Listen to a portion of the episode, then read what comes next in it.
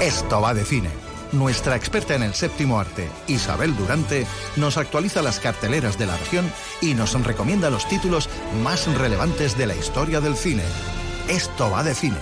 Prepara las palomitas. Pues ya es jueves. Llegó el momento de conocer los estrenos del cine. Nos vamos adelantando. ¿eh? A ver si cualquier día ya no te doy las buenas tardes, Isabel Durante. Espera un momento. Buenas tardes. Buenas tardes, Marta. Eso. ¿Por qué hablas cuando me oyes hablar cuando uno te ha dicho buenas tardes? Bueno, porque como ya nos hemos dicho fuera del estudio buenas tardes, Ah, me doy claro. por saludada. Efectivamente, claro que sí. ¿Qué no te parece a ti que los jueves llegan muy pronto siempre? Demasiado. Te lo vengo diciendo desde hace tiempo. Sí. Porque cuando lo hacíamos los viernes mm, parecía que aquello, oye, Sí, que algún había día pasado, más, había sí. pasado la semana. Sí, sí. Pero desde que es jueves es una cosa que yo no tengo esa percepción de Pues siete días. Así nos va, que vamos con la cabeza medio loca. Exactamente. Pero está bien, ¿eh? Sí, también. Tú y yo somos así, un poco locas. Sí, Nos bueno. viene bien entonces. Bueno, pero luego muy Es- responsable. Este desorden también. O sea que, que una cosa por la otra. Eso. Mm. ¿Traes muchos estrenos? Traigo bastantes, la verdad. Tengo un, mon- traigo un montón y algunos recomendables incluso. Anda. Fíjate. Buene- viene de buen talante. Vamos a ver si esto es real. Eh, venga, coged vuestras cosas. Vámonos. Venga, primera A- película a de ver, superhéroes. Efectivamente, te iba a decir, siempre hay una de terror y otra de, pues efectivamente, superhéroes. Y esta vez Marvel, bueno, pues ya no sabe muy bien dónde tiene el filón y nos presenta Madame Web, una película que dirige S.J. Clarkson, eh, que ha hecho mucha televisión, fundamentalmente ha hecho televisión y que protagoniza, entre otras, Dakota Johnson, y que nos habla de una paramédica que está en Manhattan y que parece ser que pues puede eh, ver o tener algunas videncias eh, importantes y eso hace que también tenga que, bueno, pues de alguna manera eh, enfrentarse a cuestiones junto a tres jóvenes destinadas a tener un futuro poderoso de estos de verdad. Es una película tan rutinaria, Mm. tan mediocre, tan insulsa, tan idiota, tan tan, Tan tan. que ahora veremos, dejamos. ahora veremos. Menos mal que venía de buen talante. Yo siempre lo dudo. Vamos con la siguiente. Llevas años enredada en mis manos, en mi pelo. En mi cabeza. Y no puedo.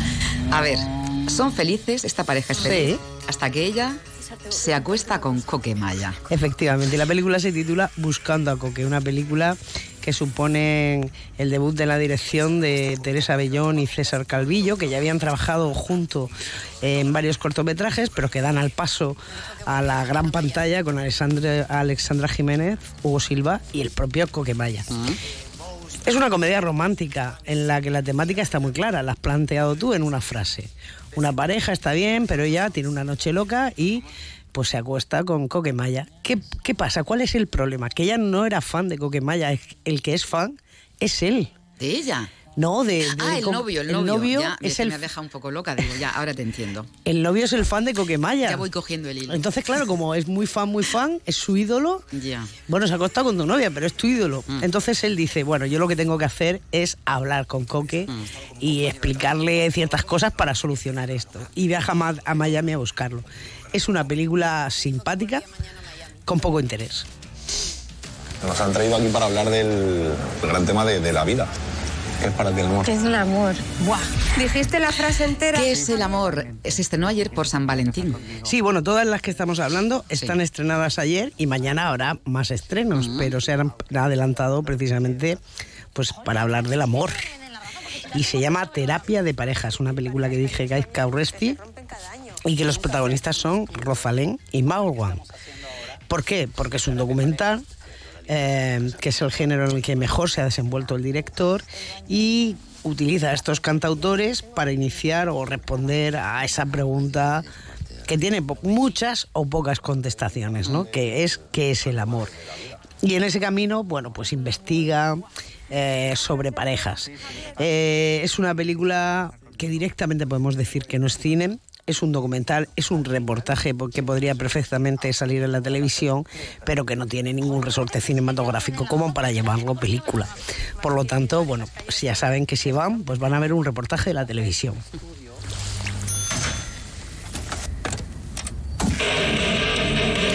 Para los peques, ¿no? Tenemos un perrito solitario.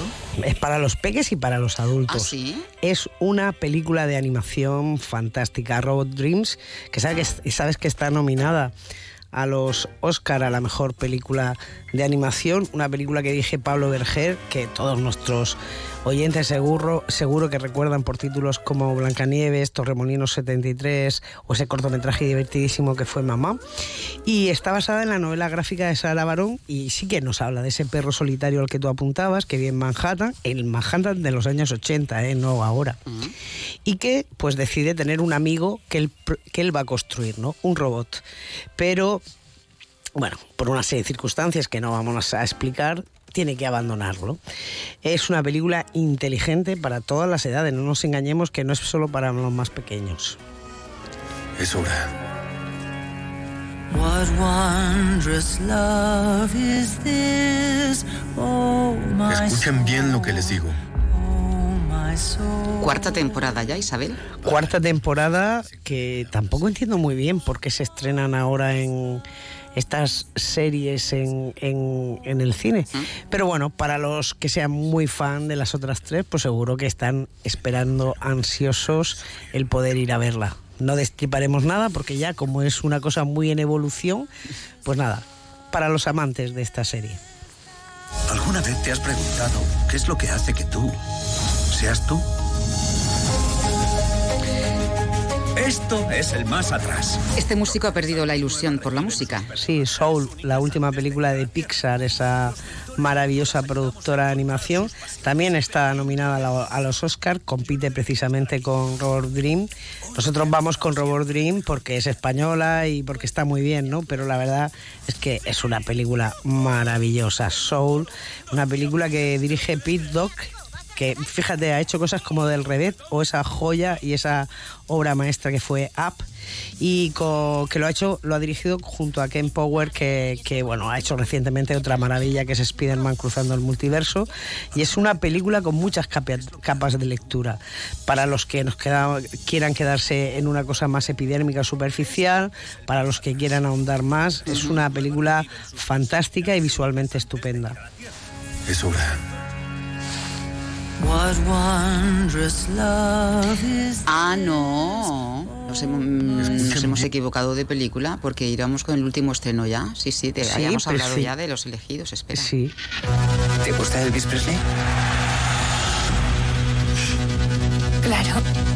¿A quién no? La verdad es que a quien no le va a gustar Elvis Presley. Ahora, cuando vayan al cine ustedes a ver Priscila, van a, sa- van a salir pensando diferente de Elvis Presley.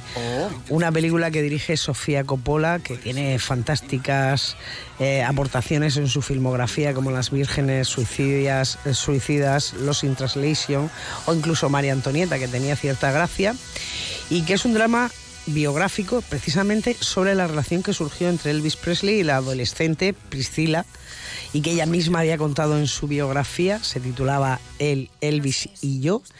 Y es una película muy muy buena que engancha desde el principio que nos muestra pues una cara un poco más oscura, oculta y atormentada del rey del rock. Es el retrato de un narcisista con todo lo que ello conlleva, con tintes casi de thriller, ¿no? No sabes por dónde va a salir el personaje. Eh, eh, es una película que retrata muy bien la toxicidad en estado puro y que nos hace ver pues a, a Elvis, que es un fantástico músico y se inventó el rock and roll y sobre eso no hay nada más que decir, pues en una situación un poco diferente. Es una película eh, pues realmente recomendable y, y estupenda, ¿eh? Pues Una entre todas, muy buena. entre todas las que has traído esta semana, has dicho, bueno, yo alguna- pensaba que eran más, pero en fin, son tres eh, realmente Bueno, las que hemos ido de menos a más. Soul y Priscila. Bueno, de menos a más. Vale. Tres en una No, semana. está conociéndote bien. bien. está la cosa. Oye, eh, has traído clásicos, ¿verdad? Para recordar este fin de semana en casa, si nos apetece quedarnos en el sofá. Sí, con un poco de confusión, que la semana pasada dijimos que íbamos a hablar de pescadores, pero como hablamos de la agricultura, digo, pues yo hago gana- ganaderos y ya la semana que viene hacemos pescadores y tenemos ya como el sector primario cubierto, ¿no? Y ¡Los ganaderos!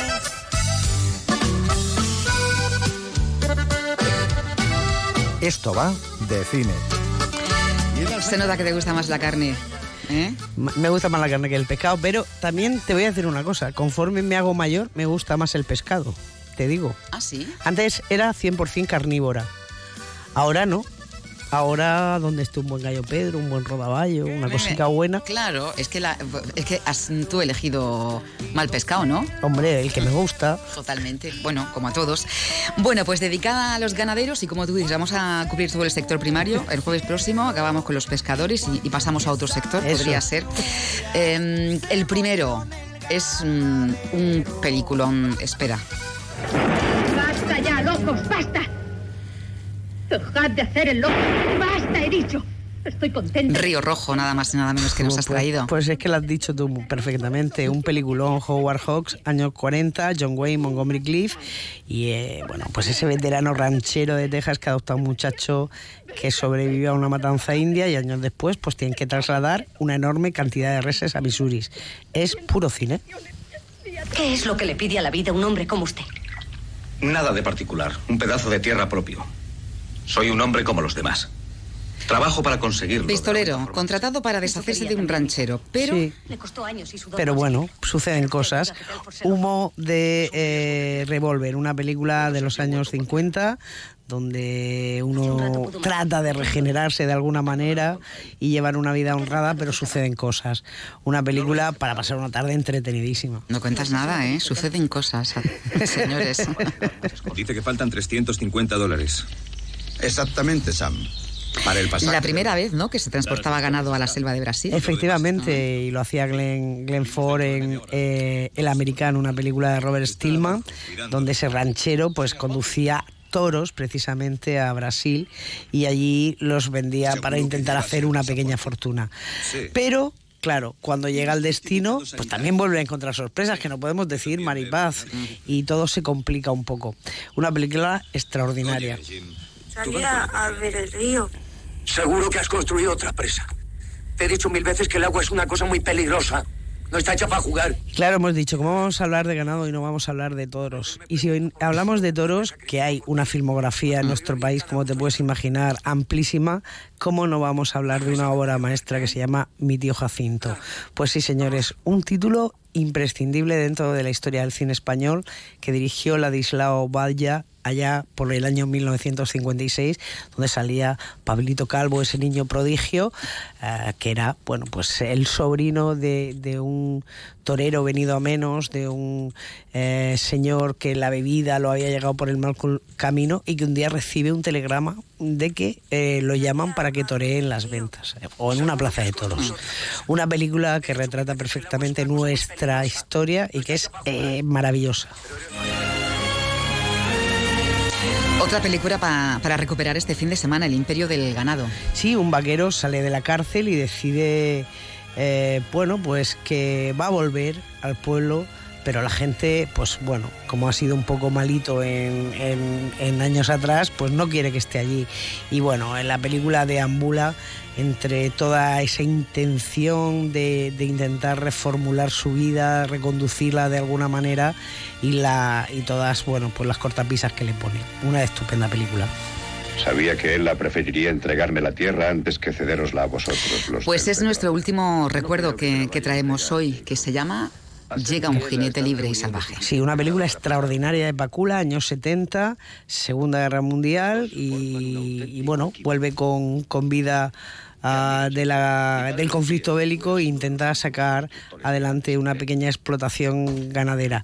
Es una película inteligentísima y realmente, eh, bueno, pues respira cine por los cuatro costados. Nos vamos.